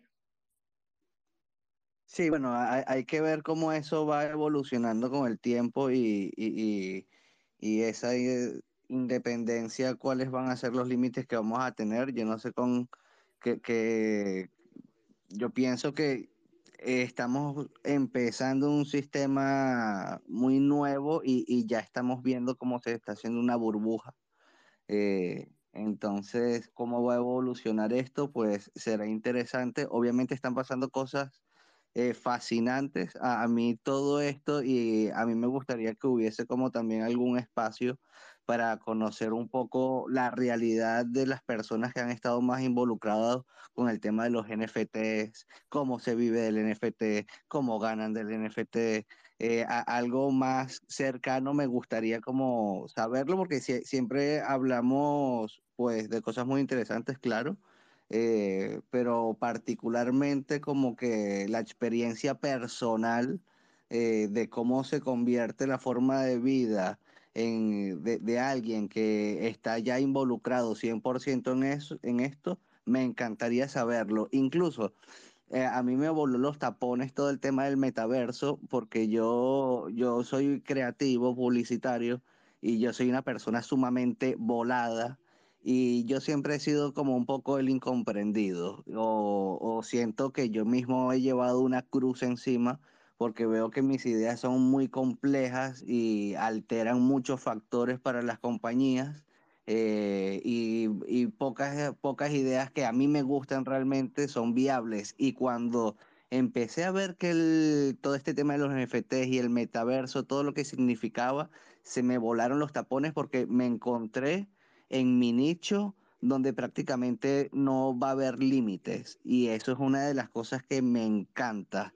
¿No? Entonces me gustaría como conocer de primera mano eh, las experiencias de las personas que ya llevan algunos años en esto, que ya son unos eruditos, que ya viven de esto y, saber, ¿no? Eso es algo que, que me gustaría particularmente.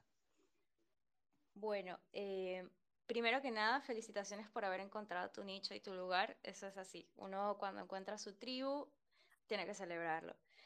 Eh, y después es muy interesante todo lo que estás diciendo y de hecho me estoy anotando para precisamente tal vez en el próximo space, porque este ya estamos terminando, em, para el próximo space traer a alguien que nos cuente un poco también cómo ha sido su experiencia con eso que tú dices, justamente cómo ha sido su proceso con los NFTs y cómo ha llegado a vivir de eso, ¿no? Ya me lo anoté, gracias, muchísimas gracias por la aportación y trataremos tal vez eh, el próximo space traer, ojalá podamos, Luis, a alguien que, que nos pueda contar su historia de éxito, ¿no?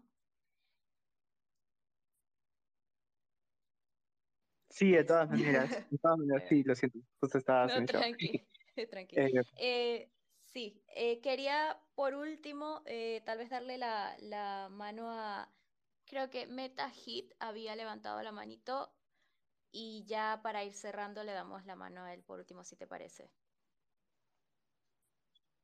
La palabra digo. sí, claro. Eh, Meta, no sé si quieres eh, pasar. Ahí le mando invitación por las dudas. Recién había solicitado, pero por ahí a lo mejor ya se repitió. A veces pasa, yo todavía no, no he intervenido en ningún space en, en los que haya estado de oyente. Por alguna razón, me serio? siento, sí, me siento más cómoda eh, como admin de uno. Es como que es un ambiente más controlado. Ti- Tiene materia de líder. Tiene Ojalá. materia, materia de líder. Guau, gracias. Nunca me habían dicho eso. Es todo lo contrario a lo que pe- pienso que soy en toda mi vida, pero gracias. Pero, pero eso, y, y en verdad sí me gustaría como, como mencionarlo y reconocerlo, Blas, porque se me acuerdo que la primera vez que, que hiciste como un space y donde conversamos, pues también lo mencionabas, ¿no? Que te sentías Sí, más tímida, te sentías más como inhibida normalmente, pero que acá, como en el metaverso y con las cosas de Web3, te sueltas más, ¿no? Es como te atreves a más. Entonces, exacto. nada, felicitaciones por eso. Creo que también es como esto que mencionaba The Advert, ah, ¿cómo es? The Advertising Man, que es como la libertad de, de expresarse, ¿no? De encontrar tu Así nicho es.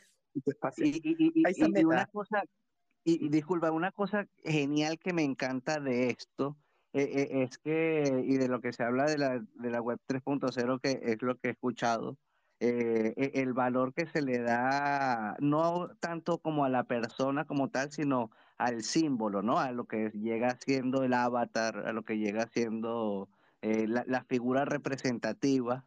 En mi caso, es algo que me encanta porque me soy publicista y, y- y quiero construir de mí esa identidad de, de llevar la publicidad al mundo del arte, ¿no?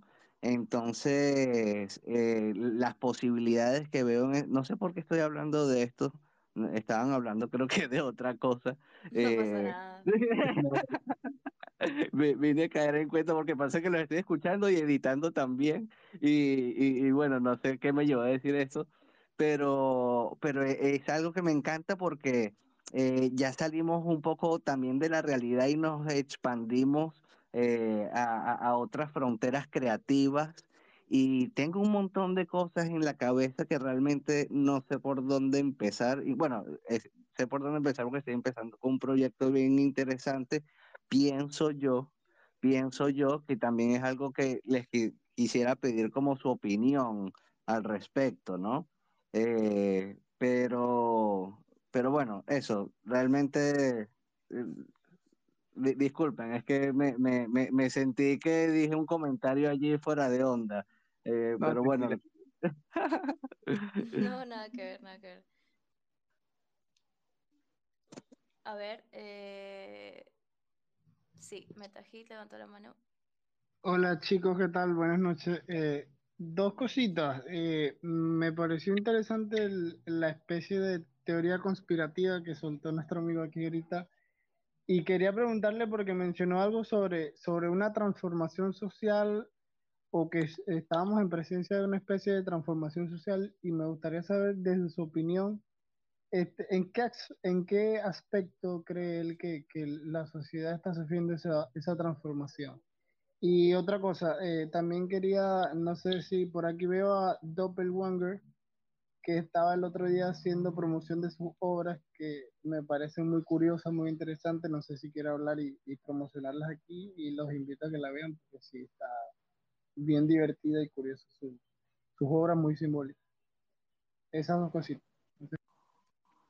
No estoy seguro si el, todo el tema conspirativo fue conmigo. Siento que sí, porque en parte, pero creo que otra persona habló también de eso, no estoy muy seguro.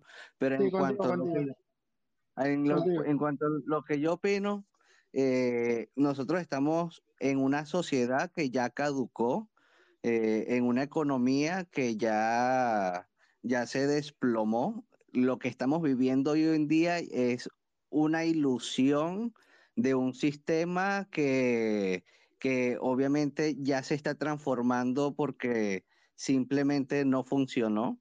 Eh, y, y- esto es un poco la, la consecuencia natural eh, de una necesidad de transformación absoluta, pero claro, nosotros no podemos decir, eh, se- señores, esta sociedad, los gobiernos y la economía se están desquebrajadas, porque obviamente es- eh, tiene que haber un proceso que es natural. Yo me acuerdo que yo ju- jugaba de pequeño cuando recién estaban saliendo todo el tema de- del internet, eh, las computadoras grandes, y yo jugaba un juego eh, que, que que- que- era un recorrido por el tiempo. Había un recorrido, tú empezabas como en las cavernas, en la, la era de las cavernas, y, y ya el último mundo, los últimos mundos, eh, era el, el cyber eh, toda esta vaina tecnológica, ¿no? La transformación.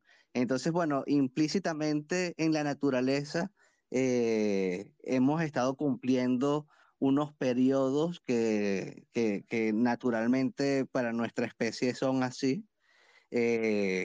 Pero yo digo que esto también es el principio de, del fin del mundo, ¿sabes? Porque ya cuando esta, eh, eh, esta nueva eh, esta nueva era que va a llegar también a su clímax, eh, se tenga que romper como este ya se está rompiendo, eh, allí es donde otra vez vamos a volver al inicio. Allí vamos a volver a buscar como ese principio de humanidad. eh, y lo que estamos viviendo es eso, es un proceso natural, pero, pero de, de consecuencias, de necesidades que el ser humano ha obviado, no ha desarrollado adecuadamente eh, y para mí es el principio de, de una gran crisis a futuro también. Eh, yo pienso que todo esto nos va, a- nos va a alienar muchísimo. Eh, el contacto, se habla que para el 2050 incluso el metaverso va a ser tan real como la vida física. eh, y esto va a llevar a, otra crisis, ¿no? Porque eh, las futuras generaciones van a decir, no, sabes, va a ser muy natural, como ya lo es hoy en día, vivir en este mundo tecnológico, pero va a llegar un punto que otra vez la necesidad humana eh, nos va a arrastrar a, volver a los inicios y, esto va a ser ya una ruptura totalmente importante. Incluso esto se llama el tercer Reich. eh, que ya es el último periodo de una civilización avanzada. Entonces, eh, esto, hay, por ejemplo, movimientos como la masonería, los Rosacruces, que, que siempre han estado hablando de este periodo, eh, que es justamente el que estamos viviendo. Nosotros, claro, lo, lo, lo vivimos muy intensamente y nos gusta porque dentro de la etapa que nosotros nos ha tocado vivir, eh, significa la liberación de muchísimas cosas, pero también va a ser eh, las cadenas para las futuras generaciones que, que vienen, que igual como a nosotros nos parece una mierda la sociedad en la que vivimos, las personas que de nacimiento ya estén completamente integradas a estos nuevos sistemas, eh, se van a revelar también, ¿sabes? Entonces, pero bueno, son cambios necesarios, eh, pero, pero claro, todo esto está muy bien sabido. Eh, no es algo de que, ah, bueno, se desarrolló las herramientas tecnológicas y, y qué sorpresa, ahora podemos hacer todas estas cosas. No, esto ya está contemplado desde hace muchísimo tiempo, incluso para los místicos, la gente que está muy involucrada en el misticismo, conoce ya de antemano estos tipos de periodos de, de, evolución a raíz del conocimiento de otras civilizaciones que también lo han vivido, que es un tema ya que uno puede, podría especular mucho, pero, pero, pero bueno, para quienes conocen o no, eh, ya en las tablillas cuneiformes se hablaba de tecnología, por lo cual eh, eh, es un ciclo repetitivo en, muchas civilizaciones, en lo cual yo creo y me encanta incluso. pero, pero vamos, esto es algo totalmente a conciencia. Y yo pienso que obviamente hay que sacarle el provecho mientras podamos. Lo más importante es tener la conciencia de, de, lo que se está viviendo, eh, no, de, no dejarnos engañar a nosotros mismos. Y, y, obviamente, por ejemplo, a mí me encanta estar en estos espacios. Yo digo, puta, yo que no suelo socializar mucho, encuentro en estos espacios gente con lo que realmente me conecto los escucho y cada vez que me meto en un grupo de estos es súper nutritivo, incluso a veces, hasta a veces me lo pienso, puta, tengo que hacer hoy cosas, no sé si entrar a un grupo porque yo soy de los que entro a un grupo y si entro al grupo hasta que el grupo no se acaba, yo ya no me salgo porque es adictivo, ¿no? Eh, entonces, dentro de todo lo que vaya pasando, siempre sacar como lo mejor eh, que a nosotros nos vaya a nutrir que a nosotros nos vaya a dar como más sentido a nuestra, no tanto como a nuestra existencia en parte, eh, pero, pero también a las cosas que nos gustan, que queremos hacer. Eh, pero sí, no soy un tipo conspiranoico, pero, pero sí tengo como en mí, dentro de mí, la, esa verdad que, que tú sientes que, que sientes que nadie te puede quitar de que estamos viviendo un proceso que ya está preparado. Eh, y como decía en el principio, este juego que yo jugaba de chico, eh, ya te lo mostraba, ¿sabes? Que parece una cosa como absurda, pero es que ya, te lo mostraba, incluso muchos de ustedes hablan también de libros donde ya se hablaba del metaverso, y si nos ponemos a pensar qué hay después de toda esta vaina tecnológica que se viene, no puede ir, no puede ir mucho más allá. Ya es como tendríamos que volver a los inicios. Y, Mira, ahí me hiciste recordar, perdona que te interrumpa, ahí me hiciste recordar una teoría que me comentó mi pareja el otro día que me pareció súper interesante y creo que este es el momento para comentarla. Eh, es sobre los transhumanistas o el transhumanismo, que es una teoría que precisamente habla de cómo la tecnología ha acompañado al ser humano desde los inicios, o sea, desde que éramos eh, cavernícolas, monos, básicamente. Eh, esta teoría habla de cómo el simple hecho de crear una herramienta que sea un palo con una piedra para cortar un alimento ya es tecnología, ¿no? Entonces es un poco lo que tú hablabas de cómo el registro de la tecnología se viene dando desde siempre y cómo ha acompañado al ser humano. Y en realidad esta teoría habla de lo contrario a lo que tú mencionas y por eso me pareció interesante, eh, porque menciona que como la tecnología acompaña al ser humano, más adelante lo que va a pasar es que la tecnología avanzará tanto que el ser humano también se verá, eh, ya nosotros de cierta forma estamos avanzando, ¿no? evolucionando. Entonces, eh, la idea de esta teoría es que al final la tecnología avanzará hasta el punto de ser simplemente energía y así seremos nosotros, simples eh, bolas de energía, por decirlo de alguna forma.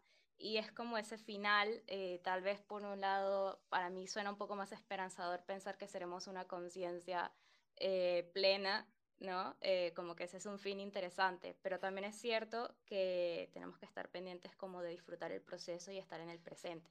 Las teorías siempre van a existir. Este, acá, acá justamente este, nuestro amigo Lux es ideal para hablar sobre esa teoría porque él es más que todo experto en, en esa teoría porque basa sus creaciones y sus obras en, base a esa, a esa, a esa teoría. Y el otro día nos contó esa historia y la verdad está bien informado sobre, sobre todo el tema. Así que creo que él eh, sería ideal para hablar sobre ese tema. Sí, e, es que es muy interesante y muy extenso. Em, a mí me gustaría también que pudiésemos hablar de eso ahora, pero no me odien, eh, tenemos que cortar ya el space, se nos está haciendo muy tarde. Luis, Luis se está muriendo de hambre y yo me estoy durmiendo. sí. Entonces, este, lo siento, pero, ajá.